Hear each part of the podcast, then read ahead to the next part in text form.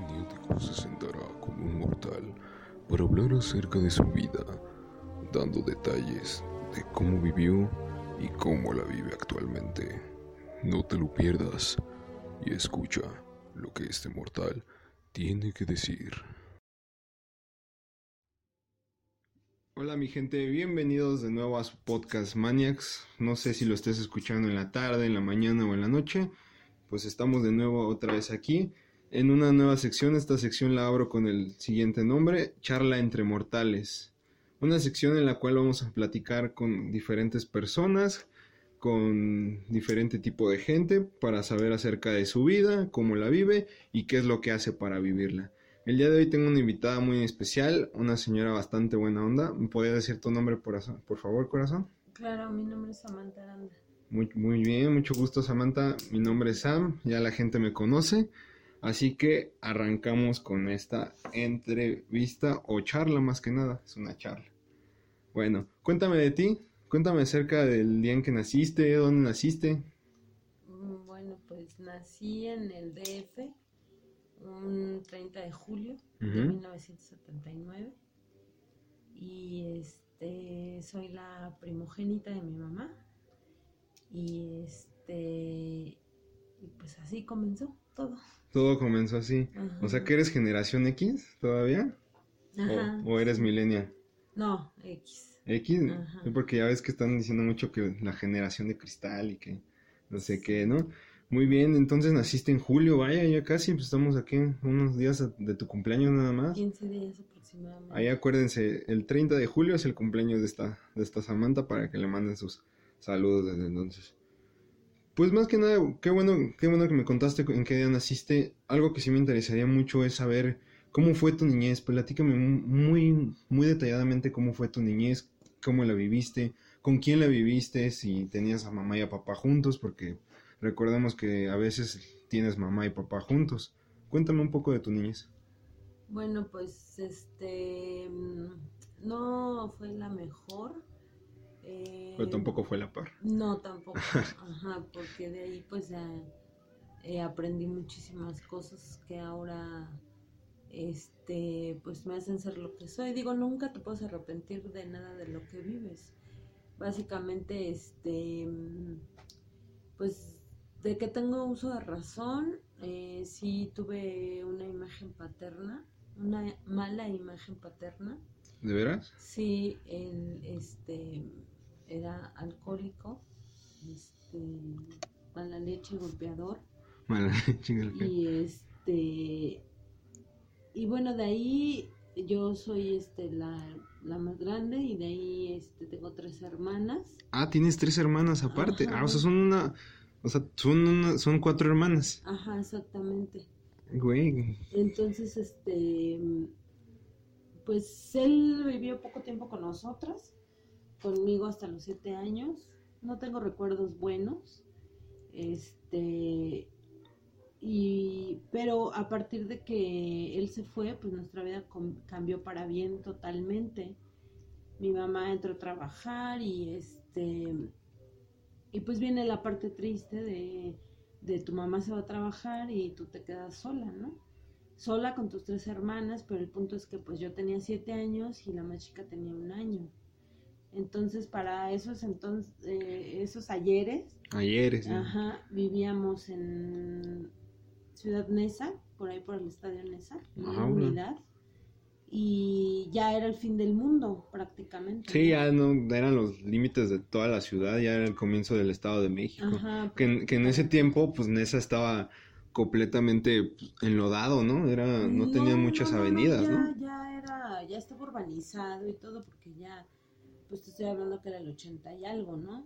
Este, o sea, ya estaba urbanizado, pues ya existía esta unidad habitacional que se llamaba Reina Zahualcoyot y este y está, eh, pues así empezó o sea, la vida pues, difícil, entre comillas, porque pues estar sola, sin tu mamá, hacerte, en mi caso, pues hacerte cargo de tus hermanas, este, y tener ese sentimiento siempre de, de, soledad, de abandono, de extrañar, de querer estar, ¿no? además, este, bueno, eh, vivimos este así un tiempo. Después por azares del destino yo este, me fui a vivir con mi, una de mis tías, pues tampoco la pasé muy bien. Y este, pues ya después este, regresé eh, a, a, vivir con mi mamá y ya era yo una adolescente, una preadolescente, tenía como 11 años, ¿no? Pero aunque te interrumpa, ¿te puedo llamar Sam? Sí, claro que sí. Oye, Sam, una pregunta. ¿Tú siempre has tenido ese sentimiento de que nunca has pertenecido? ¿Siempre tuviste esa idea de que, diablos, no pertenezco aquí, ¿no? ¿Qué hago aquí? ¿Siempre has tenido eso? No, no, no, no, o sea, no, no, no lo mencioné, realmente no. O sea, tengo el sentimiento de, este, muy arraigado de abandono. Abandono, o sea. Sí, ese sí. O sea, no, mm, pero eso es algo que prácticamente acabo de reconocer en mí y en lo que aún queda de, pues, de esa niña, ¿no? Que es el sentimiento de abandono eh, y ese huequito que tengo de que de extrañar a la gente, ¿no? Eso es algo que con lo que últimamente he estado trabajando, pero pues este pues es difícil porque a veces pues tampoco es que vaya a una terapia ni nada por el estilo porque no bueno pues es que bueno perdón que me interrumpa otra vez no pero pues lastimosamente, pues a mí también me tocó que mis papás se separaran. Pues lamentablemente no fue a esa magnitud en la que tú estabas, pues mi papá jamás me mostró pues un signo de indiferencia, porque la, yo pienso que a lo mejor tu papá era muy indiferente con tanto contigo como con tus hermanas, ¿no? Y más que nada con tu con tu mamá, ¿no? Pues era indiferente, pues porque él vivía en su onda, ¿no? En su alcoholismo pero sí eh, era muy indiferente conmigo justamente y este era muy crítico y muy duro y este y este y con mi ser, pues, con mi mamá no lo sé con mi mamá era malo porque pues la golpeaba la humillaba y le hacía cosas. Y pero yo recuerdo que con mis hermanas pues no. Mis hermanas sí eh, él quería mucho a mi hermana, la que sigue de mí, y sí me acuerdo que hacía, había una gran diferencia, ¿no? Entonces, este, bueno, retomando que cuando regresé con mi mamá, este, ya era una niña de 11 años, una preadolescente, y este, y pues venía con todo, ¿no? Entonces, este, pues yo eh, le tenía mucho coraje a mi mamá en ese momento porque este había estado me había dejado ir con mi tía y yo me la había pasado muy mal y entonces este pues era muy rebelde era muy rebelde y me encantaba el relajo y, aparte o sea era una estaba completamente libre porque pues mi mamá trabajaba todo el día y viví situaciones este pues muy fuertes para una, fue de los 11 a los 13 años aproximadamente y viví unas situaciones muy fuertes para una niña de esa edad, ¿no? Este, afortunadamente pues este, mm, ni a mí ni a mis hermanas nadie nos, nos violentó sexualmente o por lo menos nada que trascendiera así, este, que nos dejara marcadas de alguna manera. Este, pues yo te puedo decir que vivimos muy bien con mi mamá, o sea, mi mamá pues nos atendía, nos procuraba. Cuando mi mamá estaba, pues nosotros éramos felices y realizadas y este y tenemos muchos recuerdos muy bonitos de mi mamá y, cómo nos trataba. Pues más que nada eso es importante, ¿no? Llevarte las cosas buenas porque pues yo probablemente no me llegue a imaginar cómo hayas vivido, pero por lo que me estás comentando, sí viviste cosas fuertes, la separación de tus padres, tu, tu papá cómo se portaba. Bueno, la visión de que eres niño y ves cómo maltratan de esa forma a tu madre, yo digo que debe haber sido un gran impacto para ti. Sí, pues mm, era vivir con mucho miedo, o sea, siempre vivir con mucho miedo y a la expectativa de a ver en qué momento es. Este ah, todavía tenías expectativa. Sí, claro, o sea, pues vivías a la expectativa de cómo iba a llegar o cómo iba a reaccionar o de que si iba a llegar, iba a llegar ebrio, o sea, esa era la, la, expectativa. Yo en ese momento no lo veía como una expectativa, No, pero... Pero ahora pero- te puedo expresar que así era.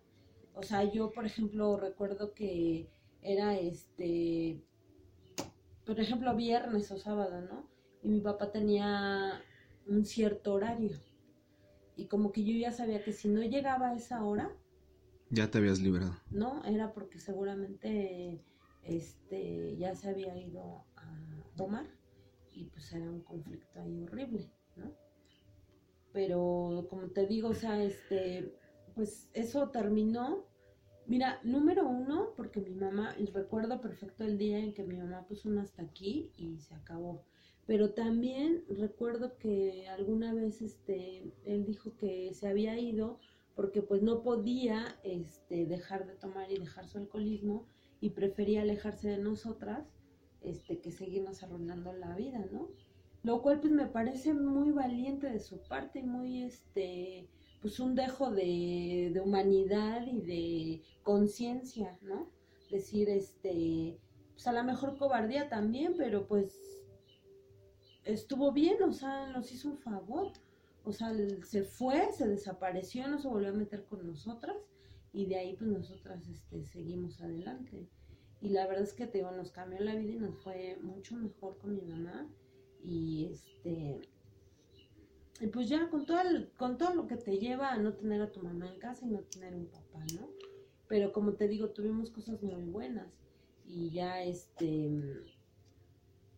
pues ya ne- te digo, en- tuve mi etapa mucho de rebeldía y todo. Que es cuando ya eres ado- adolescente, ya una, una puberta. Exacto. Entonces, este, pues ahí fue una etapa difícil. Pues me imagino que para mi mamá, porque Pues- la, la inseguridad de decir, este, para dónde va a ir, ¿no? Porque pues drogas y alcohol siempre han habido, ¿no? Sí, siempre, siempre han habido. fí- Fíjate que yo también todavía me cuesta aceptar, pero yo también acepto que la verdad en, en la adolescencia yo con mi madre y con todos a mi alrededor la viví muy dura. Porque no, yo la verdad, bueno, la, la típica de que le contestas a quien tú quieras, ¿no? De la manera que quieras. Cuando, y ni siquiera tienes conciencia de lo que dices. Porque imag- yo me imagino que has de haber pasado por eso con tu madre, más que nada porque eran ustedes dos. Le has de haber contestado de demasiadas formas. Yo creo que hasta le has de haber insultado de una manera tan, tan horrible. Bueno, eso yo viví. Por eso te pregunto si algo así viviste tú. Pues no me acuerdo, o sea, insultarla no, porque todavía en esas épocas como que todavía no, no te dabas ese derecho, pero Ah, bueno, no, no querer hacer las cosas o querer hacer lo que tú quieres, ¿no? Lo que tú dices, lo que para ti está bien. cuando- sí, porque lo peor de todo es que piensas que está bien, ¿no? Que, que tú lo estás haciendo acorde a lo que tú crees que es correcto cuando realmente no es correcto. Y eso eh, a veces es doloroso, ¿no? Es doloroso cuando ya creces y dices, chale, pues creo que eso no iba así como era y yo casi mentando madres, ¿no? Por ahí. Sí, o sea, no, eh, por ejemplo, tienes, te digo que te hablo de 11 a 13 años, ¿no? Entonces, ¿qué conciencia puedes tener o qué madurez puedes tener para No, hacer pues, las cosas bien? No, claro, eres... estás aprendiendo, Sí, ¿no? pues apenas eres un neófito en el camino de la pubertad para tu adolescencia, de todo. Entonces, este, y arrepentirte, pues sí siento feo de algunas cosas. De esa época no, porque siento que pues era una persona, una niña inconsciente. De masa de cosas que hice más adelante más madura, pues sí puede ser, porque al final siempre creemos que la mamá este tiene derecho a aguantar de todo. ¿no? Ah, sí, todas sí. tus equivocaciones, Todas tus equivocaciones. todas tus groserías. Hasta que eres, te conviertes en madre o padre. Y lo comprendes. Bueno, yo todavía no soy padre, ¿no? Pero sí me llego a imaginar más o menos. No, no, no a la altura como, como yo creo me vas a platicar ahorita. Pero yo sí me imagino todo, todo eso y lo piensas, lo, lo capacitas y dices, ay, Recapacita. Perdón, recapacitas, sí. Y dices, ay, güey. ¿Cómo Sí, fue, no? Es como te digo, o sea, ahí es cuando, o sea, te vuelvo a decir, o sea, no puedo, en mi caso no me puedo arrepentir de nada, pero sí siento feo y eh, creo en el karma y creo en que las cosas se pagan de- cierta manera y este y cuando a mí me pasa con mis hijos cosas, situaciones y Ah, eres, todo, eres madre. sí tengo este dos hijos, uno de 20 y uno de 10. Ay, güey. Ajá, entonces, este, cuando a mí me pasan ciertas situaciones, este, entonces me acuerdo de mi madre, ¿no? Y digo, este, pues qué mala onda que pues, ahora te entiendo, ahora lo comprendo y pues como te digo, eh, no sé si eh, pagarlo o el karma sea la manera correcta de decirlo, pero lo cierto es que lo vives, ¿no? Sí, lo vives. Y luego, por otro lado, este llega un punto en las relaciones de las mamás y los hijos, o los padres y los hijos, en el que te estabilizas, en el que puedes llegar a convivir, platicar, llegar a acuerdos y todo, y ese es un punto muy bonito. Cuando ya superaste lo peor, cuando ya pasó lo peor, y está hay un periodo de armonía y de tranquilidad y en el de que vamos a respetarnos y ser empáticos, pues ya ese ya es otro rollo, ¿no? O sea, todos son etapas de la vida. El punto es, este, cuando estás ahí, eh, tratar de superarlas y superarlas, ¿no? Porque pues de ahí pueden generar mil cosas. Como te digo, yo vivía en un ambiente, este, muy pesado, este, pues era Nesa en el 80. no, sí, no, no, era el mero apogeo del, casi del crimen, no me atrevería a decir. Pues sí, o sea, yo, por ejemplo, viví lo que era que las famosas bandas, este, te digo, la droga y el alcohol siempre ha sido, este, las famosas tocadas de Nesa con los, este, sonideros, que pues uno iba a bailar y, o sea, por ejemplo, yo me acuerdo muchísimo una anécdota que, a, ver, a ver, cuenta, cuenta. Es este, cuando íbamos a las tocadas de rock. Ah, ¿te gusta el rock? Sí, sí, o sea, yo soy rockera de corazón porque, pues, te digo, crecí en esa. Oye, oye qué padre, pues tenemos algo en común porque yo también soy rockero de corazón. Muy bien, te felicito. bueno, más que nada porque yo he visto a gente, gente de tu edad que luego dicen, no, pues es que yo escuchaba rock en ese tiempo y hasta los niños te preguntan, no, pues qué era, ¿no? O qué es actualmente, ¿no? No sé si te ha pasado. Bueno, no, porque depende de cómo creces y con quién creces, porque todo esto es una cultura. O sea, ya bien se ha dicho que el rock es cultura. El rock es cultura. Ajá, entonces pues es una cultura. Y por ejemplo, te puedo decir que pues en mi caso mis hijos, este, eh, han escuchado de todo, por ejemplo, también me gusta la salsa y me gusta la cumbia porque también se daba eso en, en ese No, en esa se daba sonidero y ahí era o bailabas o bailabas, ¿no? Entonces, este, te digo, o sea, por ejemplo, y pero a mí siempre mi inclinación pues era hacia el rock, ¿no? El rock urbano y ya después eh, vino todo el este underground y Nirvana, Metallica. sí, ya la época del metal. sí, los noventas. Los noventas. Exacto. Pero yo empecé con rock urbano, ¿no? Oye, Entonces... y te puedo, bueno, perdón que te interrumpa, te puedo hacer una pregunta. ¿Por qué tú, tú, tú te sentiste refugiada en, en el rock o simplemente fue la música que te gustaba? Porque déjame decirte que yo tuve un caso donde un amigo me decía que él escuchaba rock porque era su refugio, porque era el, sonido, las letras, o sea, era lo que él, de donde lo aprendía, de cómo, cómo lo vivía cada día. Tú te, bueno, en este caso del rock urbano, porque el rock urbano, para, para los que nos están escuchando, para la gente más joven, o para los jóvenes que nos están escuchando, el rock urbano era un rock que trataba temas explícitos, y yo creo que tú me podías decir que sí. Sí, como aquella de María y este la niña esa las gotitas de ah, de Hassel, ¿no? Y aparte, o sea, lo que decían las letras era nada comparado con lo que vivías. O sea, yo te puedo decir que yo tuve amigos chavillos de no más de 15, 16 años y vi cómo se fue deformando su vida, su cara, su cuerpo y su alma este por el activo, por este la marihuana, sobre todo por el activo, y entonces se perdían y veía como sufrían estas alucinaciones en las que de repente se hasta se llegaban a lastimar y entonces sí los, los, famosos masoquistas ¿no? que agarraban y se lastimaban. No no no o, ya era de pérdida se lastimaban porque ni sabían en qué mundo vivían. el masoquismo es otra cosa pero sí cierto perdón.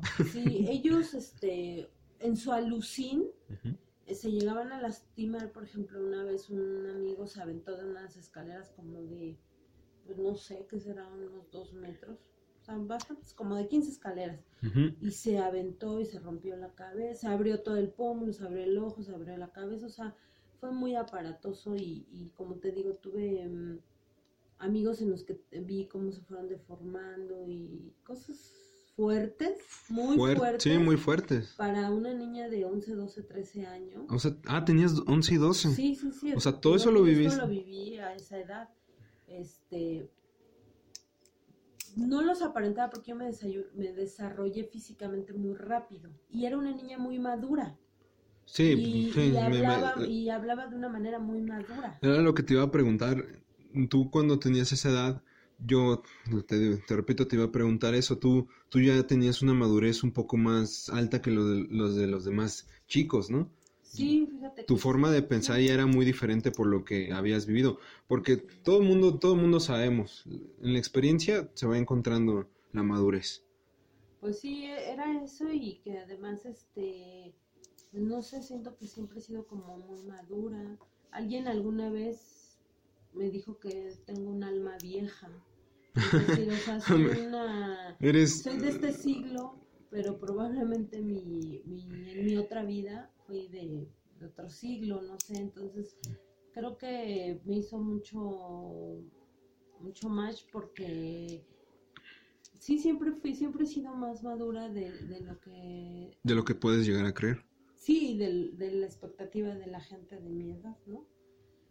Entonces, Ah, o sea, ¿o todavía este, actualmente sí, te siguen diciendo eso? Eh, Fíjate que actualmente la gente me busca mucho para platicar conmigo. Y Como yo gusta- ahorita en este momento. Sí, exacto. En es- o luego, no sé, me platican sus cosas y sus anécdotas y afortunada, desafortunadamente nunca me puedo quedar callada y siempre les doy mi opinión y trato de que sea una opinión sana, positiva, algo que les ayude, algo que los motive, algo que les haga sentir bien, algo que los levante un poco, que los haga reír o algo por el estilo.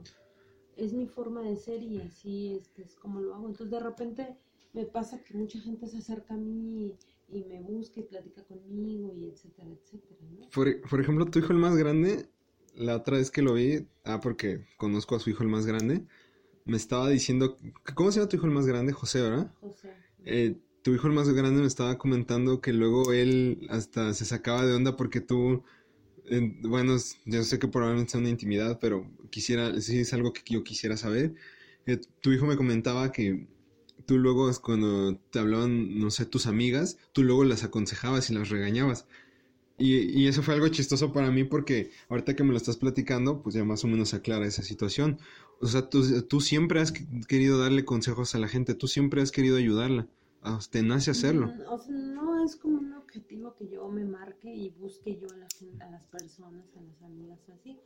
Simplemente es algo como que se me da, algo como que atrae, no sé, que la gente se acerque a ti, que quiera, que te tenga confianza y todo. Fíjate que luego a mí también me pasa eso. Hay gente que luego se acerca a mí y luego te- hasta te sacas de onda, ¿no? Dices, ¿qué onda con este, con este chavo con esta chica, ¿no? O sea, Sí, pues haz de cuenta que yo, por ejemplo, no, no lo veo como que las regañe y así, porque para nada. O sea, exageró tu hijo. Sí, sí, pienso que lo primero, primero que nada, y algo que a lo mejor este, me, por lo que la gente, no, no toda la gente, o sea, personas que me conocen eh, se acercan a mí es porque eh, a mí no me gusta juzgar. Eh, nunca voy a juzgarte y nunca voy a, a darte un juicio ni mucho menos. O sea, solamente te voy a decir este lo que pienso y lo que yo haría en ese momento. Nada más, o sea, no no y sin querer este a- em, o pretender que, que hagas las cosas como yo te estoy diciendo o, o así, o sea, simplemente te O sea, escucho y te doy mi opinión en el momento. o sea, digamos que como que tratas de guiarlos, ¿no? Un buen camino con tu opinión. Pues si puedo ayudarlos a que Sí, pues claro, no agarrarlos de la mano y decirles, ajá, porque sí. ya ves que no sé si estás topado con gente así que de repente te dicen, ay, es que ayúdame, y casi, casi quieren que les das la mano para que los guíes, ¿no? Pues sí, pero este, pues mm, pues no es el caso. Ya te dio sueño. Sí, es que son las 7 de la noche, ¿no? Ya se siente el cansancio. No, todavía, todavía aguantas, dice que te puedes. Sí, te digo, entonces, pues básicamente es eso. Este, ya te digo, retomando, por ejemplo, lo que te digo de las tocadas, este, te decía que me acuerdo que íbamos a las tocadas de rock urbano. Y a mí, pues imagínate una chavita de... De 11, de 12 años, Ajá. yendo ahí al, con toda la rumba, ¿no? Eh, Sí, pues todo el- lo pesado, ¿no? Este. Eh, ah, yo me acuerdo que me paraba en la entrada, en la puerta de donde iba a ser la tocada, Ajá. que eran callejeras. Sí, los pinches escenarios todos mal hechos, ¿no? eran, que total- o sea, eran en la calle. Ah, era literalmente en la calle, Sí. no había ni un escenario. No, no, no, no. No inventes. O sea, eran sonideros. Sonideros. Ajá, había veces que sí se hacían las tocadas de rock ahí en el Palacio Municipal Ajá. Y ya ahí sí había sonarios, pero acá te estoy hablando de que El puro sonidero. Un sonido de que tocaba este pura música de rock urbano y llegaban y entonces este ya, sabes estos este cuates con el cabello súper largo hasta la cintura, negro, azabache, moreno, Morenos, ¿no? este con sus pantalones entubados, sus Converse así, pero El, el, típico, el, el típico estereotipo mexicano del, del rock entre los chicos de ese año, ¿no? Sí, de esos años. Este, pero además, este, eh, con su crepe así, este, por- así enfrente, este, o sea, no sé, ojalá lo visualicen como tipo un penacho. Un penacho, ajá, tipo un Ajá, penacho, su ¿no? flequito así súper Ajá. arriba del- de la ceja. Que, perdón que te interrumpa, pero así igual yo cuando, cuando iba yo a tocadas así y luego veía a esa gente, a mí todavía me tocaba ver gente que se vestía así. Y en esa todavía Y en es, esa todavía es, exacto. Lo, lo, lo hace así, pero era, este, para mí era, yo los veía, este, maravillosos. Sí, es este, una maravilla. Magníficos, Ajá. o sea, eh, su cabello largo, brilloso, este, negro, este, y te digo así con super crepé, y este, y a mí me encantaba verlos, o sea, eso, esa era la magia que despertaba en mí en ese momento, el ir a las tocadas, ¿no? Este, ya cuando se armaban los trancazos y los balazos y todo eso, pues olvídate, ¿no? Típico O de sea, Nesa. y No, y no manches, y en esos tiempos. Sí, y no. aparte, o sea, pero era, o sea, no sé, o sea, yo te digo, ahorita no lo viviría ni de loca. No, ya no, no, O sí, sea, ya no. yo Ya, no, o sea, ya ¿para pasó una vez y ya no, sí. Y, yo me da miedo pensar que mis hijos anduvieran en esos trotes y espero en Dios que no lo hagan, ¿no? Este, pero te puedo decir que de repente se armaban los trancazos y los balazos y tenés que seguir co- salir corriendo y huyendo. Sí, Era no. una adrenalina enorme, o sea, te, te recorría todo el cuerpo y todo, entre miedo y entre nervios y entre que va- quieres, que aparte pues no eran cerca de la casa Sí, no. y corrías y corrías, ¿no? Entonces, este, pero como te digo, ojalá eh, lo pudiera visualizar así, que- o imaginárselo más bien, este, pues la magia que, que en mí este despertaba, eh, la vestimenta, ¿no? Las chamarras. con los Yo- yo la verdad- te comparto ese sentimiento porque yo me acuerdo que una vez, una vez fui, me llevaron, no me acuerdo quién me llevó, nada más sé que me llevaron al famosísimo, ah, ¿cómo se llama? Me fue, este, el tianguis del rock, ¿cómo? Perdón, se me fue el El nombre. Chopo. El Chopo. Yo me acuerdo que igual que la primera vez que fui al Chopo y yo veía a la gente vestida, no, pues yo me sentía entre familia, yo dije, no inventes, o sea, aquí son como yo, bueno, entre comillas, ¿no? Porque pero también ahí en el Chopo, pues no sé si te tocó llegar a ver peleas entre, ay, metaleros rockeros o Mm. este, darquetos contra punquetos y todo eso. ¿Tú llegaste a ir al Chopo alguna Sí, vez? claro, sí, sí, sí, llegué a ir y todo, pero no, afortunadamente nunca me, me tocó este, ningún pleito ni nada. Sí me tocó ver alguna tocada por ahí, pero este, mm, pues era la magia de encontrar ahí cosas que no encontrabas en ningún otro lugar.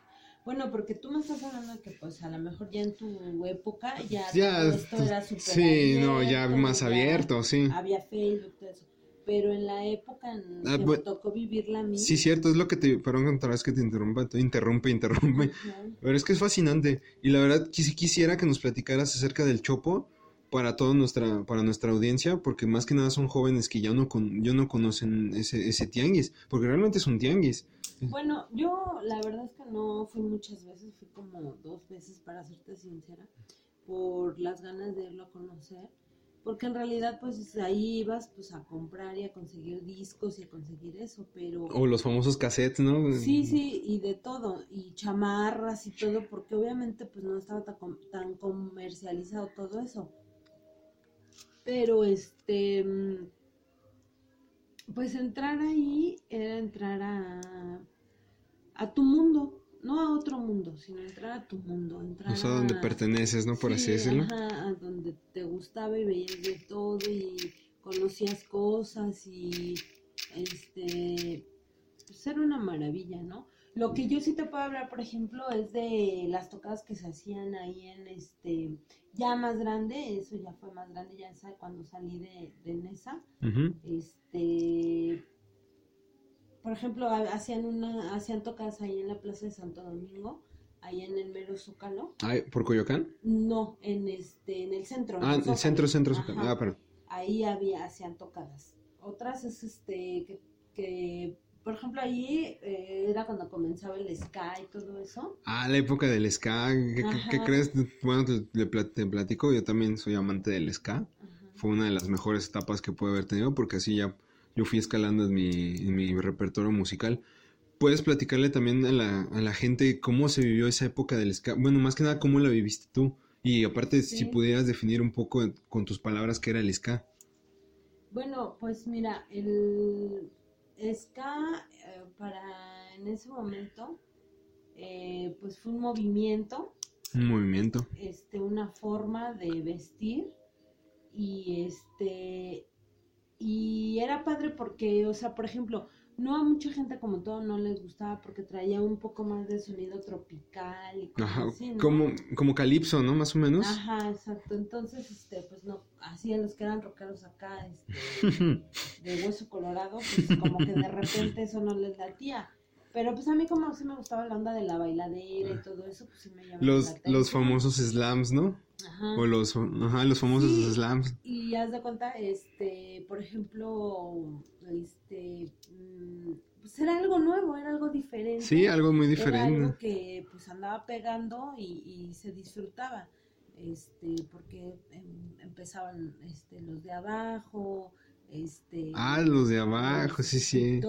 la Salón Victoria, ¿no? Victoria, este, Panteón Rococó, este, y ya de ahí pues ya empezaron a salir otros. Y yo pues, ¿cómo se vivía? Pues a todo lo que daba, porque este era un sonido nuevo y aparte ya pues, son bandas mexicanas. Ajá, bandas mexicanas. porque eran, no eran los fabulosos Cadillacs. Los fabulosos este, Cadillacs, perdón, son, son argentinos, ¿no? Ajá, sí, exacto.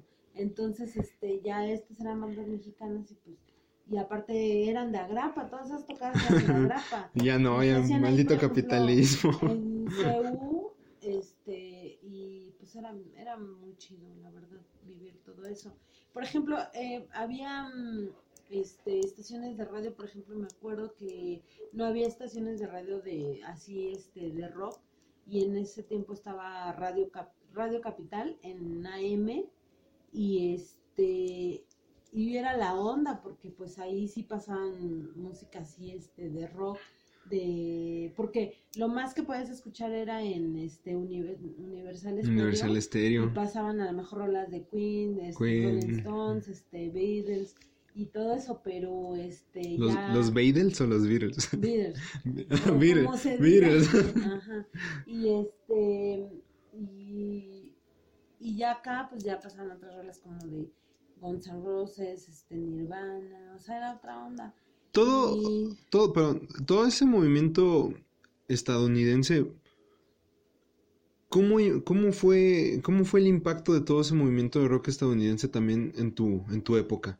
Porque también tengo entendido que aparte de que pegó demasiado el rock en los 50 ya este, igual estábamos hablando de los Rolling Stones, de los Beatles, yo creo que tú viviste en, el apogeo de, todo ese movimiento que hubo en, ese entonces.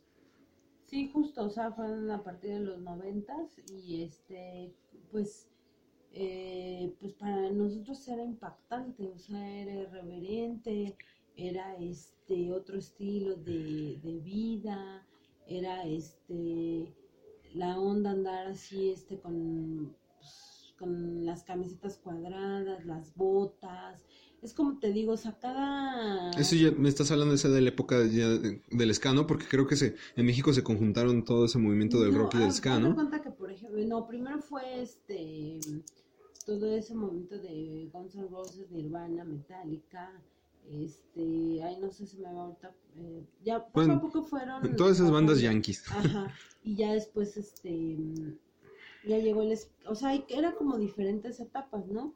Entonces, este, yo te hablo así de las, de el industrial, andar así como industrial, así con las camisetas cuadradas, las botas y así. Es justo, este, traían esa onda estos grupos. Y este, y ya el ska en su apogeo, pues ya fue casi en los 2000, ¿no? Por ahí así, más o menos. Este, Pues yo tengo entendido, a ver si puedes... 97, Ajá. por- o sea, los fabulosos pues de toda la vida, ¿no? Pero yo me refiero a las bandas este mexicanas. Entonces, este eh, pues como todo, o sea, era era por ejemplo, este ¿qué te puedo decir? El- por ejemplo, escuchar a Caifanes este, puta, trae en mí mil recuerdos maravillosos. ¿Caifanes es una de tus bandas favoritas? Sí, se me enchina la piel. ¿Se te enchina la piel? Sí, este, eh, por ejemplo, Caifanes, después este Café Tacuba, este Soda Stereo, o sea, conforme vas evolucionando y vas creciendo y vas conociendo y de repente te agarras y, y te gusta un grupo y de repente te agarras y te gusta otro. Yo, por ejemplo, me acuerdo cuando salió el disco de Café Tacuba, no manches, lo escuchaba yo noche y El, día, noche y día. noche día, ¿no? Ajá, Fue- entonces... Bueno, este, que de hecho yo me imagino que para toda esa banda rockera en ese momento fue una revolución para el rock, porque Café Tacuba con su con, con su onda este muy muy excéntrica de combinar este folclore mexicano con, con rock, ha de haber sido un impacto muy grande para tu generación, porque yo de lo, de lo poco que he visto de Café Tacuba, o sea, a ellos en los primeros, sus primeros años fue así como de, ay, qué extraño, ¿no? Escucharlos. Sí, pero- era padre. o eh, sea, sí, era padre. Porque era, este, era diferente, ¿no? Entonces, este, pero además las letras estaban maravillosas, ¿no? Como las de La Flor y todas esas, este, son, ¿Las flores? las flores, perdón, ajá, este, son, obviamente porque tú eres adolescente, este chavillo, eh, todo lo que tú vives, pues lo magnificas, todo es intenso. todo Sí, es to- todo, es maravilloso. Exacto, entonces, este, pero creo que no estábamos tan mal o no estuvimos mal porque, este, porque, pues esa, Perdónanos, tuvimos una pequeña falla en, en el sistema, pero ya estamos de regreso el día de hoy. ¿En qué nos quedamos, Sam? en que bueno, pues ya como te decía, va cambiando la música, va cambiando la edad, va cambiando la, las expectativas, pues todo, y vas a, este, vas agarrando Callo. Sí, y aparte tu, este, tu, ¿cómo se dice? Tu personalidad, tus gustos, tus ganas de hacer cosas. ¿no? Quisiera, quisiera que me platicaras acerca de tus gustos. Ya me platicaste de tus gustos musicales, de tus gustos musicales, y lo- los cuales me fascinan mucho que tenga la oportunidad de platicar con alguien de tu generación y que me cuente todo este tipo de cosas. Quisiera que me platicaras qué es lo que te gusta y lo que no te gusta hacer. Este, este, sobre qué, perdón.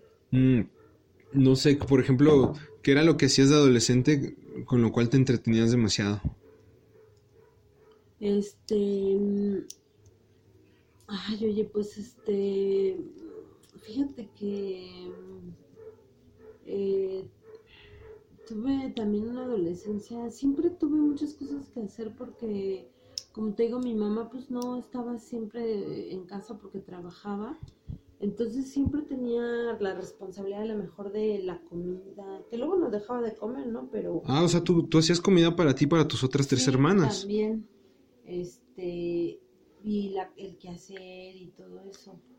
Eh, bueno, yo te, te, voy a- te puedo hablar de que mm, cuando estuve en la secundaria, que ya fue otra etapa de la vida, este, tuve dos mejores amigas, este, casi hermanas, este, y con ellas me la pasaba. Fue una, fue una época maravillosa, fue, eh, con ellas viví las primeras veces de todo, ¿no? Entonces, eh, ¿cómo nos entreteníamos? Este, pues, em, me acuerdo que escuchábamos música, eh, vivíamos, ellas vivían ahí en Santo Domingo, Coyoacán, entonces hacíamos nuestra vida en, el- en Coyoacán, este, íbamos a fiestas, eh, es como te digo, o sea, por ejemplo, yo recuerdo que eran ya tarde de madrugada y andábamos, no sé si conozcas más o menos Santo Domingo, Coyoacán, pero Sí, de hecho, tampoco es como que... mm, bueno, yo no viví en ese mero apogeo, pero pues sí lo conozco más o menos. entonces- Yo viví antes ahí con mi mamá. era así, este, y ahora digo, no manches, o sea, ¿cómo nos atrae? O sea, no- Avenida Aztecas, por ejemplo, y la recorríamos a las tantas de la madrugada, regresábamos de una fiesta, normalmente eran mis dos amigas, el novio de una amiga y yo, y, y este, y ahí andábamos, porque, ¿Y tú no, Pues- no tenías ni- ningún galán en ese, en, en ese entonces? o? ¿qué crees que no? Fíjate que siempre me ha costado un poco de trabajo involucrarme con, con parejas así. Me cuesta mucho trabajo que alguien realmente me guste, siempre de toda la vida, o que yo realmente le guste a alguien, no sé. Y este. Ah, o sea y- que eres chica difícil. Este. mm, pues si sabes cómo llegarme, no, no es difícil. Bueno, no te, para Sí, todos los, sí. todos los hombres que Porque, o sea, para empezar, por ejemplo, te puedo decir que la solicitud dice que esté feo, entre más feo mejor, ¿no? Pero que no sea pendejo. Así de sencillo. O sea, nada más eso te puedo decir. Eso es bueno, eso es buena Sí, nota sí. para los hombres que vayan a llegar a escuchar este podcast. Sí, o sea- Samantha busca hombres que no sean pendejos. Sí, y me refiero a mil y un cosas, ¿no? O sea, porque en, el- o sea, en- la ignorancia no nada más es no saber este, de las capitales de, de los países. De los y países, de- ¿no? Y los estados de México, no sé. Eso no nada más es ignorancia y creo que eso es lo de menos, ¿no? Pero pues encierra otras cosas. Y este, pues nos la pasamos a todo dar. De O sea- fiesta en fiesta. Ah, o sea, eres muy Este, fiestera. sí, sí, sí. Este, íbamos a las tocadas. Este, por un lado era una, ah, yo trabajé desde muy chiquita, desde los 15 años. Bueno, desde antes empezaba a trabajar. ¿En qué Yo, trabajabas cuando eras más chica? mm, trabajé de cerillo, de autoservicio, ya sabes. Ah, act- actualmente, ah, bueno, trabajaste como cerillo y actualmente trabajas como, como qué? Ah, bueno, ahorita soy promotora. Este, doy servicio a tiendas de autoservicio. Ah, eres promotora la- de una marca de especial. Sí, sí, para la marca de, de pan, ya sabes. Ah, la famosísima, Ajá, la del osito. Ajá, exacto. Entonces, este, eh, bueno, entonces siempre trabaja, siempre este, estuve trabajando, yo trabajaba, mis amigas no, entonces, este, pues la verdad fue una época muy padre, pero lo que sí te puedo decir es que desafortunadamente, eh, o sea, mm, viví cosas súper chidas, este, mucha experiencia, ahora sí que en la Rolando Calles, este, pero ahorita, ahorita te puedo decir que sí, de lo único que sí puedo eh, arrepentirme, si le puedo llamar así, es no haber estudiado una, una carrera, haberme preparado. Porque ahorita estoy plenamente conven- convencida de que pues todo lo puedes hacer, todo absolutamente. Solamente que te lo propongas. Así es. Entonces nunca fui muy buena para la escuela, ese también era otro punto, que nunca fui muy buena para la escuela. ¿No te gustaba la escuela de plano? Mm, Sí me gustaba, pero me costaba mucho trabajo entenderla. Porque además tengo una condición que se llama TDA, que es déficit de atención, Déficit de hiperactividad e impulsividad. Y, y eso era lo que decía que no... eh, Ahora uno- lo sé, ahora lo sé, antes no lo sabía. Bueno, para la gente que no lo sabe, el, el TDA apenas se, se hizo popular. Ajá. Porque siempre ha estado, pero Sí. apenas se hizo popular entre las entre los hijos actuales, bueno, entre las Sí, o familias. sea, es este, mm, ahora hay más información. Más de inform- todo, como con Sí, pues en, ese tiempo que hay quien TDA hasta decían, esa madre No, ni eres, existe, ¿no? eres, eres hiperactiva, eres latosa. Ah, la, lato- la latosa, la metiche, Ajá, ajá. eres este irreverente, eres este eh, hocicona, ¿no? Te llegan a decir, ¿no? ¿Te llegaban a decir así? ¿La hocicona? Sí, de todo, de todo. Eso me recuerda a un capítulo de Malcolm el del medio, no sé si lo hayas visto, donde a Lois en, en su juventud. Ah, bueno, es que el capítulo es de que eh, Reese agarra el diario de Lois y eh, en un capítulo dice Lois que todos sus compañeros, por decir todo lo, como tú, por decir todo lo que pensaba y aconsejando así a la gente, le decían la boca. Es algo así. Algo así te decían, como que la boca. porque- No, pues obviamente la boca es decente, ¿no? O sea, O sea, a- tú Sí. pisaste cualquier insulto. Sí, sí, o sea, yo te puedo decir que, por ejemplo, yo mucho me eduqué y mucho me reformé y mucho me, me cayeron muchos veintes, este, a base de chingadazo, ¿no? Y de, este, y de crítica y de, y de lo que yo te digo, de juzgarte, de, de, de enjuiciarte y de, de que la gente te, te, este, te discrimina. Eso, este, eso es lo más castrante del mundo cuando te, te juzgan de es esa manera y te doloroso, discriminan. Pues doloroso. para mí es castrante. Pues, Para otros es doloroso porque te, te hacen sentir mal contigo mismo, Ajá, te, te sí. fomentan una inseguridad muy Así grande. es, totalmente, sí. Te vuelves inseguro. Te... Yo puedo decirte que yo este, crecí pensando que era la niña más mala del mundo, que era la niña más fea del mundo, porque además de todo, O sea, que- siempre he sido gordita. Siempre he sido gordita. pero eso que Pues era la más gorda y fea y todo, ¿no? con- ahora sí que con todo respeto, pero pues las gorditas son puro amor. Eh, pues mm, yo te puedo decir que no soy muy amorosa, pero soy una buena persona y soy este y, y si te sientes a platicar conmigo podemos charlar muy bien. O sea, no, no y, y no soy mala ni nada y, y yo tenía una condición, pero nadie lo sabía, ni yo misma lo sabía, ¿no? Entonces, este, pero a lo que voy es que por eso hay que tratar de ser empáticos con las personas, no de no juzgarlos. O sea, por ejemplo, ay, niña, eres una traviesa, ay, eres una cochina. Porque Ay, es fíjate que... que... aquí hay esta condición tiene ciertos rasgos porque a nivel neuronal no, tan- no te lo identifican este, tan fácil. Este es más bien conductual. O sea, A base de tu conducta. Exacto, sí, o sea, por ejemplo, este, somos niños o adultos en los que somos distraídos, que todo se nos olvida, que hablamos mucho, que nos cuesta trabajo este, enfocarnos en, En algo que estamos haciendo, sí, ¿no? Exacto. Y por ejemplo, este, luego cuando eres niño sobre todo, tiendes a ensuciar, o sea, de hecho todavía me pasa a mí que como y me ensucio. O sea, rayos, ¿por qué jodido me ensucio? O sea, se me Porque- cae algo. A mí también me pasa, bueno, no me pasa muy, segui- muy seguido, ¿verdad? Pero sí luego así de repente estás con la camisa y dices, ah, madre, se me... Ajá, ya estás O sea, manchado. fuiste la Sí. O de salsa Eso, lo- y me imagino, te digo, comparto el sentimiento de pena, ¿no? O sea, la pena que se hace. Ahora ya no, ahora ya digo. te da igual o sea, ya. sí, no, sí digo, me recargo en la pared, pero ya me acepto, porque ya me comprendo, porque ya sé qué es lo que me pasa.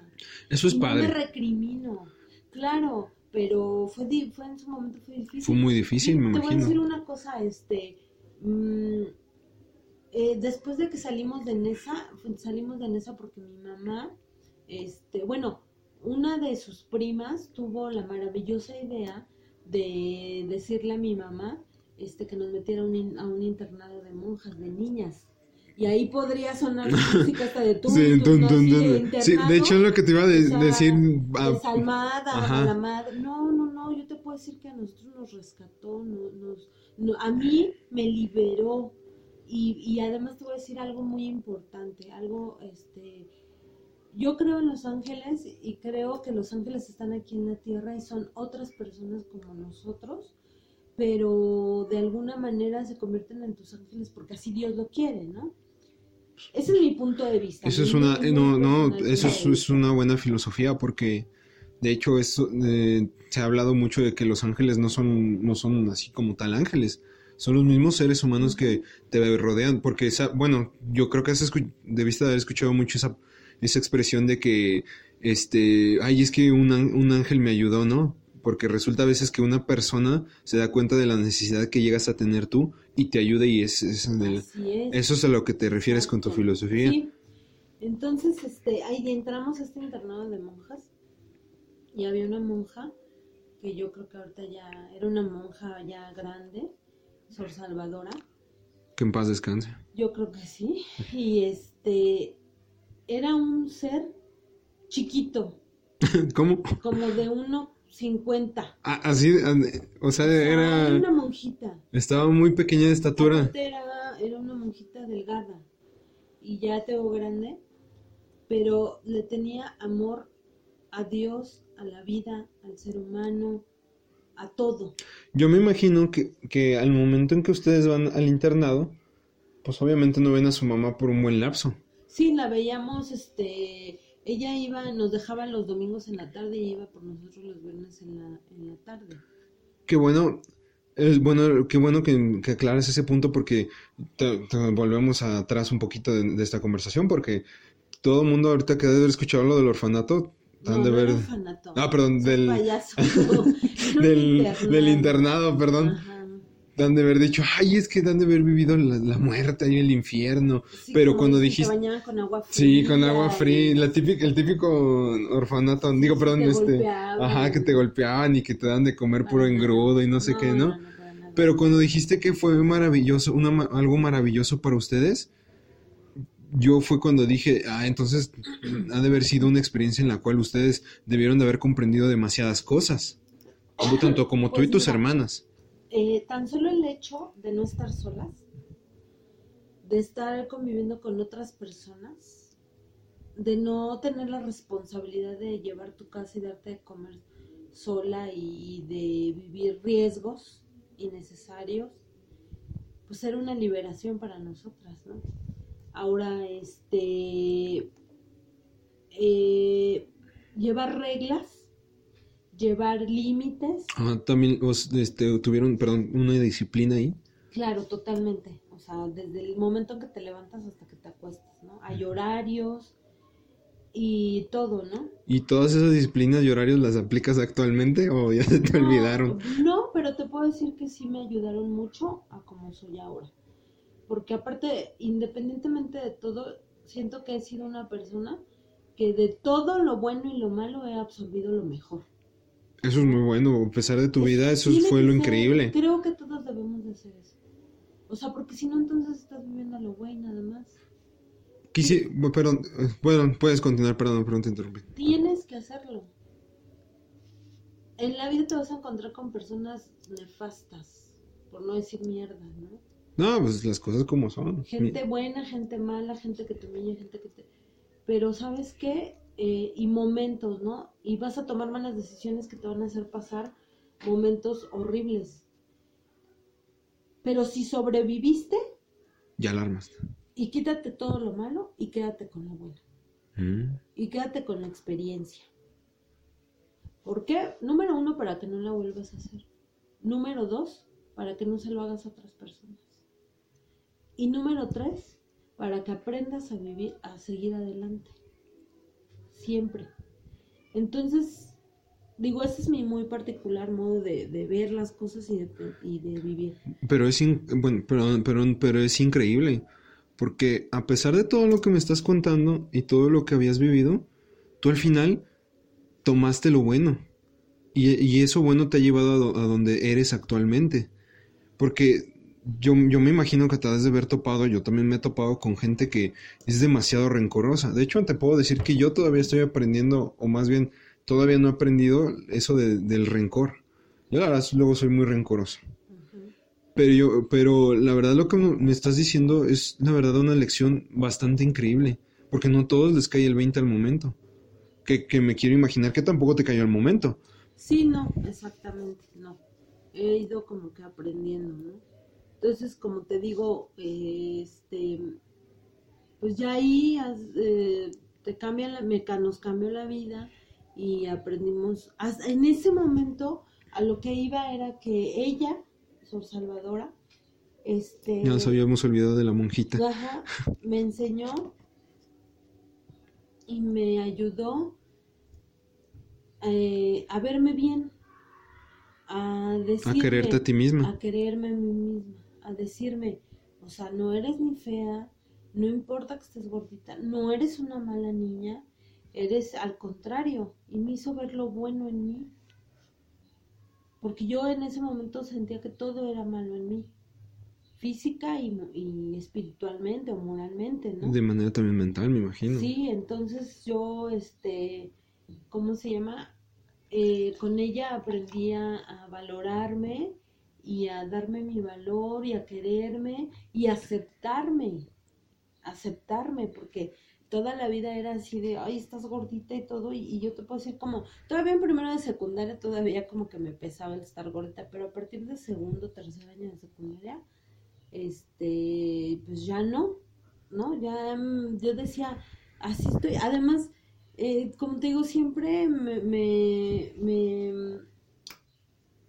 fui amiguera, pues, amiguera. Tú siempre este, convivías con todos. Ajá, y, caía bien, y no todos, porque, como te digo, antes era yo muy, muy prudente, muy burlona, muy carrilluda, y este, y pues me imagino que hubo gente que me, a la que le caí muy mal y gente de la que abusé a lo mejor, porque también me imagino que era muy buleadora. Eh, no puedo decirte ahorita un ejemplo, pero me siento que así fue. Y este, pero bueno, también como todo, ¿no? Pues todos tenemos un lado oscuro de alguna manera, ¿no? Claro. Entonces, este, y pues ya después, este, pues se te van vas pasando por otras cosas y, y otras em, cosas pues que te, que, que te rompen el corazón, que te rompen el esquema, este, pierdes, muchas veces pierdes la fe y de repente la vuelves a recobrar y este y desesperación y todo. Y yo te puedo decir que a lo mejor ahorita no estoy en mi mejor momento, este económico, profesional. Estoy contenta en mi trabajo, este, me siento afortunada y me siento agradecida, eh, pero a lo mejor no era lo que... No era lo que esperabas. De, de, hecho, eso es lo regado de la vida, ¿no? Que a veces tomas un camino, pero de repente no te das cuenta cuando ya tomas el otro camino, ¿no?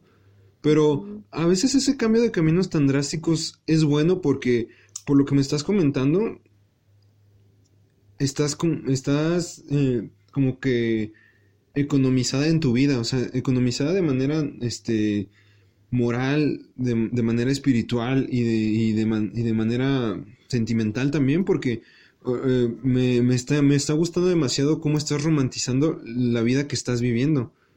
Pues yo nada más puedo decirte que algo muy sencillo y una frase a lo mejor muy trilladona, pero es la puritita verdad. sí, vive la vida como venga y sé feliz con lo que tienes. Así muy buena, muy buena frase. Muy buena frase. Tú tienes que ser feliz con lo que tienes, tienes que aceptarte. Y con eso no quiero decir que seas conformista o que no te proyectes a más. Pero si te lamentas por lo que no tienes, por lo que no eres, pues nunca vas a ser feliz. Jamás. Te, ¿Y te llegó a pasar eso? ¿Te llegaste a pensar así? mucho tiempo, mucho tiempo, mucho tiempo. Y querer tener lo que no, lo que no podía y querer más. Y llegó, fui en algún momento frívola, en algún momento fui ambiciosa. O sea, eran por etapas, ¿no? Tampoco, no es parte de mi, perdón, no es parte de mi carácter, pero son etapas de la vida. Y vas madurando eso es lo que sucede, que vas madurando, ¿no? Te dejas de desgastarte por, por cosas que no valen la pena, ir luchando contra la corriente, eh, por, porque tú así lo quieras, ¿no? A veces luchas contra la corriente porque sí, a, ti se te da, exacto. ¿no? pero cuando se te llega a dar en un momento de chino, ahora vamos a, a ir este contracorriente y va a estar canijo eh, la caminada, la abrazada, no sé qué, pues hazlo bien, hazlo con fuerza y, y no todo dura para siempre y va a llegar un momento en que vas a encontrar la estabilidad, ¿no? Es- Perdón. salud. Algo que sí quisiera saber, y pues, este, también tienes de con toda confianza de comentarlo, es cómo fue tu vida amorosa, cómo fue las situaciones sentimentales en tu vida. Es un verdadero desastre. Así de plano. sí, sí, sí. ¿Por qué? Mm, por, fíjate que eso es algo que siento que es este una secuela, una consecuencia de ser em, una niña mal querida por su padre, una niña abandonada por su padre y una niña necesitada de ese de esa imagen paterna y ese amor paterno. Porque fíjate que a pesar de que em, como te dije, no tengo un buen recuerdo y todo. Sí viví, conocí y recuerdo cómo era mi padre hasta físicamente. Su cara casi no, pero me acuerdo mucho de sus manos y sus piernas, por ejemplo. Qué triste que un hijo borre los recuerdos de su padre de esa manera, ¿verdad? Pues pasa tanto tiempo y tienes tan pocos recuerdos que pues al final no- ni se le da importancia. sí. Ajá.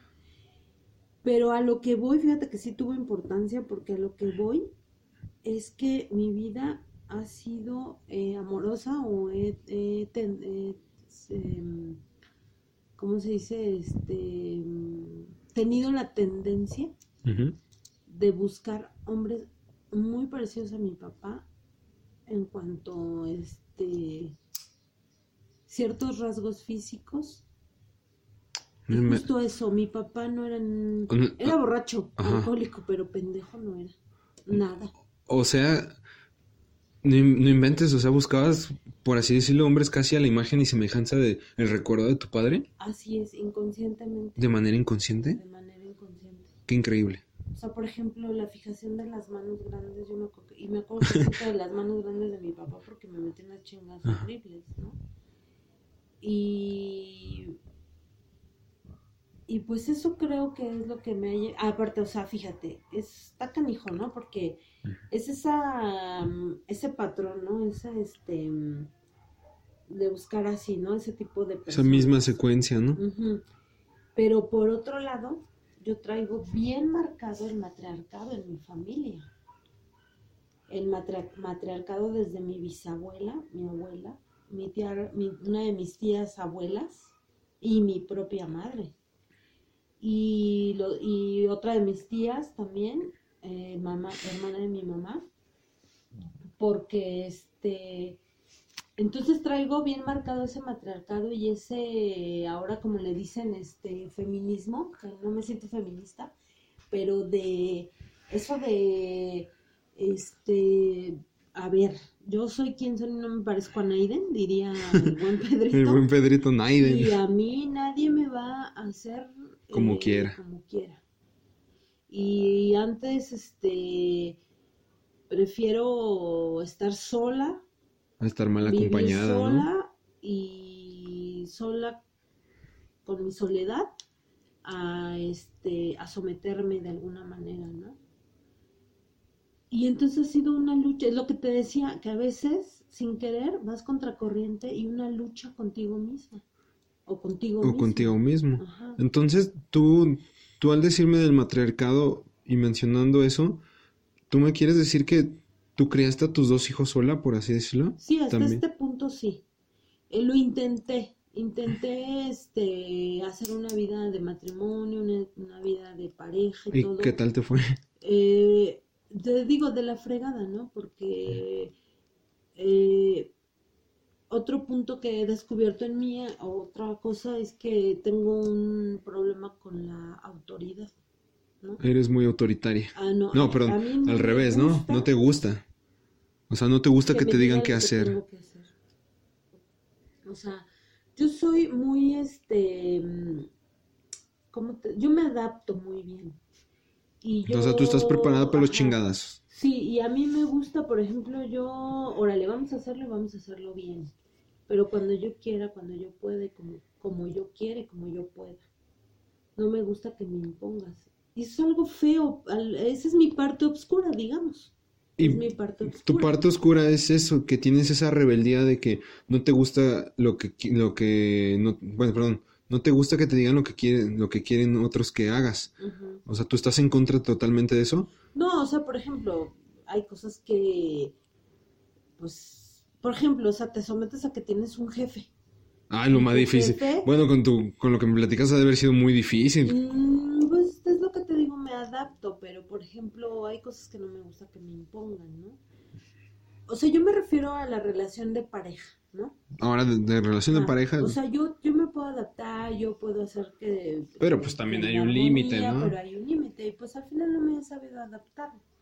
Eh, Yo no creo que los, los demás sean culpables más que uno mismo, que a lo mejor tomas decisiones y, y cosas así, ¿no? Este... Y pues bueno, aparte, o sea, no sé, eh, pasa que, por ejemplo, al final, mm, pocos son los matrimonios que, que dura, han durado en mi familia, que están estables o que están ahí, ¿no? Entonces, este, a lo mejor todo eso tiene que ver y, y- y es una influencia, ¿no? Lo que yo te puedo decir ahorita en mi situación es que tengo ganas de estar con alguien, este, mm, alguien estable, alguien que sea para mí, alguien que quiera estar conmigo, alguien que quiera compartir conmigo, alguien con quien compartir, porque yo tengo mis hijos, tengo mi casa, tengo mi trabajo y tengo todo, pero eh, existe ese anhelo de querer estar. sí, este, pues no es lo mismo. O sea, tal vez tendrás este el, el, el sentimiento de que sepas que tienes una familia que te ama, tanto como tu madre y tus hermanas. Yo me imagino que también tus cuñados te han de, te han de querer también. no todos, pero... O también eres una terrible cuñada. digo, pues creo que al final soy una terrible persona, ¿no? Este, pero somos una familia unida.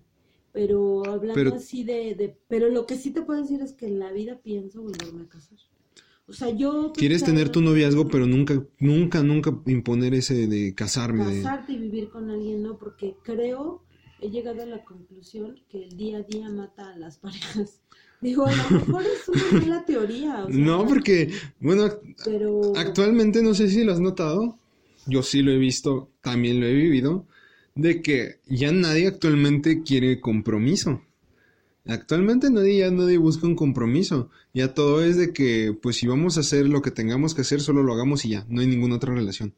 Ajá, aparte, pero por ejemplo, aparte me quejo porque estoy como que justo la- lo que decimos generación X, ¿no? Generación O X. sea, justo estoy en medio porque yo, a mí me gusta que, por ejemplo, yo digo, alguien me va a invitar a salir y yo tengo la idea de que me vas a invitar a salir y a ver, vamos a salir a comer tacos, a Mm. bailar, a echar una chelita, este, algún concierto, no sé, alguna cita, ¿no? Una cita. aunque sea implícito que a lo mejor al final vamos a llegar a pues lo que tiene que llegar que ser ir a un hotel, tener intimidad, lo que tú quieras, pero antes de Invítame a salir, sí, invierte para que ella pueda darte el el sí. tiempo, dinero y esfuerzo, ¿no? Eso, eso, qué bueno que ese valor todavía lo tengas.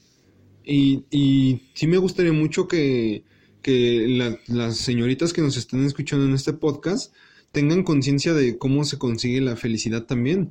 Porque ve, actualmente, no sé si también hayas visto que cualquier señorita se sube con cualquier, con cualquier persona, va- sale con cualquier persona, pero se ha perdido, tanto como en hombres, se ha perdido ese, este, vaya, va- valga la redundancia, se ha perdido mucho esa, ese feeling, ¿no? Ese, esa de invitar a cenar a alguien, la plática, o sea, tener paciencia a, lo, a la relación, porque te digo, o sea, actualmente ya es de, ya lo vamos a hacer, ya, ya, ya, ya. Eh, pues es, es- mira, es dependiendo las circunstancias. O sea, yo no puedo decir que en mi vida o en mi generación no haya sucedido a lo mejor que, que ligue Ah, claro, en el antro, el ligue en un lugar, el ligue en... pero pues Ajá. comparándolo con actualmente Pero no es lo mismo. voy es que, o sea, hasta cierto punto me siento así como que yo sola me contradigo porque digo, a lo mejor no quiero el gran compromiso, Pero por lo menos alguien que sí te ame, ¿no? Pues que sea a lo mejor eh, eh, eso de amar no llegas a, mm, pues ahora sí que como dicen, solo amas una vez y a lo mejor ya a mi edad o a la edad de alguien, eh, o a una persona de mi edad, a lo mejor eso ya lo viviste, pero sí que haya un cariño, un compromiso, un respeto, un este, mm, quiero estar contigo, ¿no? Y que estemos y estemos bien. Estemos bien. ¿No? Qué, qué, qué, Entonces, bonito, este, ¿eh? La verdad es que qué bonito que, que busques algo así. Va a estar difícil tu camino, Sí, pero... justo creo que ahorita nadie se quiere comprometer y, No, no, no. y este, nadie quiere, o sea, y el hecho de decir, este, ah, ya te invito a una cita, ya no manches, porque se la va a creer y porque va a decir que ya quiero todo con ella. Y no, o sea, uno Todo lo contrario. Ajá. Y, y también uno como mujer debe de ser madura y decir, bueno, me invitaste a salir, este, salimos, este, tuvimos intimidad a lo mejor dos, tres veces, dos meses, no sé, y ya no funcionó y a lo mejor el chavo ya te deja hablar o no sé, y uno tiene que ser maduro y decir, bueno, ya fue, ¿no? Ya. ya pasó y, y este y asumirlo y, como te digo, o sea, eh, eso es, eso es ser mujer, eso es y persona, ¿no? En general. O sea, a lo mejor te va a doler, pero ya no, ya no vas a, mm, continuar a aferrarte a algo, porque si uno se aferra, ya te fregaste, o sea, eh, tienes que dar paso a lo demás, ¿no? Y como te digo, ser feliz con lo que yo en este momento puedo decir, bueno, a lo mejor este, pues no estoy casada, no tengo novio, no tengo amante, no tengo nada, ¿no? Este, y ya va a haber momentos en que a lo mejor te pueda un poco, pero tienes que continuar y tienes que ser feliz con lo que tienes. Y a lo mejor este, eh, pues tienes amigos, tienes hijos, tienes familia, tienes tu casa, este, tu trabajo, con eso. Y a lo mejor en su momento llegará, ¿no? Y si no llega, a lo mejor tienes otros buenos momentos. O sea, no te vas a clavar. Mm, no, Sí, es lo que te iba a decir, no clavarse en el asunto. nunca vas a, ser, a terminar de ser feliz, ¿no? ¿Tienes algún consejo para las mujeres que nos escuchan en, en el, en el podcast? ¿Quieres aconsejarles algo? Eh, pues mira, mm, no, no, no, me siento así como con el derecho a aconsejarles, pero, Ah, ese es mi podcast y yo quiero que te aconsejes. Pero lo que puedo decir es este, para toda la gente en general, chavos, este, chavas, Sí, tanto todo, para mujeres y hombres. ¿Qué quisieras Y- decirles? y, y otros géneros también. ya, este- ya LGTBQI, no sé Sí, cuánto, sí, la lista es larga ya. Sí, este, pues que no, uno nunca, nunca en la vida debe de, de mendigar, de mendigar o de, ay, no sé, otra palabra que suene mejor, este, por amor, con nadie. Y que uno nace eh, libre, nace solo, nace uno, y que con uno mismo uno debe de ser feliz. Espero no haberme hecho este, No, no, no, pero no. Uno mismo tiene que ser feliz. ajá, con lo que uno tiene, Con lo que uno tiene. sencillo. Y que eh, no puedes permitir nunca que nadie te diga que no eres algo bueno o que no eres alguien bueno, porque pues para la- a lo mejor para esa persona, para esa situación no eres buena. Pero para alguien Pero más. ¿sí? claro que sí eres bueno para otras cosas, para ti mismo. Y nunca debes de permitir que nadie te haga sentir mal por lo que eres, por lo que no eres. Ah, Casi, casi diciendo, quiéranse mis, rei- mis reinas. Pues todo, todo, sí, sí, sí, querernos y valorarnos y respetarnos y no permitir que entrar en situaciones o relaciones que acaben con tu vida y no solo porque te maten o porque, sino acaban con tu vida porque eh, puede haber situaciones que te hagan vivir cosas que no deberías o que no son justas para ti mismo. Entonces hay que siempre estar alerta de los focos rojos y hacer caso. Y como yo siempre les he dicho a mis hijos, y sobre todo al grande, ¿no? Siempre, siempre, siempre, de verdad, se oirá ridículo a lo mejor, pero es algo bien cierto. Escucha tu corazón. Escuchar a nuestro corazón. Siempre te van a decir, por ahí no, pero uno es necio. No, sí, chingue su madre, me aviento. No, Sí, no, no. aguanta, escucha. Y, y de verdad eso te va a salvar de muchas. Digo, porque a mí, me- cuando lo he llegado a escuchar, Te ha me salvado. pasado, me ha salvado. A lo mejor de otras no, pero lo que puedo decir es que eso es bien, pues es algo importante y es una creencia que yo tengo. ¿No? Pero es muy sabia. Pues espero. Pues bueno, el día de hoy damos por concluido este- esta nueva sección que abrimos en Maniacs, char- charla entre mortales. Agradezco mucho que nos hayas acompañado, que hayas aceptado mi invitación, Sam. De verdad estoy, estoy muy contento de que uf, tuviéramos esta, esta plática. Y pues ya escucharon las, las hermosas palabras de esta señora. De quien quiera tomarlas o no, hágalo. Pero la verdad el día de hoy fue una plática bastante increíble. Me gustó demasiado. Espero que te haya gustado mucho a ti estar Sí, con nosotros. Hoy se aprendieron muchas cosas, nos diste mu- mucho de qué, de qué platicar y de qué razonar. Y pues la verdad yo este, estoy más que satisfecho el día de hoy. Me gustó esta plática. Muchas gracias por estar con nosotros el día de hoy. ¿Algo más que quieras agregar? ¿Algo más que quieras decir? No, y ojalá que este, nadie se sienta ofendido ni mucho menos. No, te digo, este es mi podcast y yo decido si lo subo o no y yo lo voy a subir. te agradezco mucho, Sam. Eh, de verdad, mil, mil, mil gracias de nuevo. Al Esto es, esto es una charla que la verdad no todo, no todo mundo se esperaba. Eh, nos despedimos el día de hoy. Agradecemos que nos hayan escuchado en su, en su podcast Maniacs. Y para más contenido, no, no olviden darle like a la página de YouTube. No olviden seguirnos en Spotify también. Y los Instagram se los vamos a dejar en la descripción del video. Porque en el podcast no se puede. Así que les agradezco mucho escucharnos. Hasta la próxima.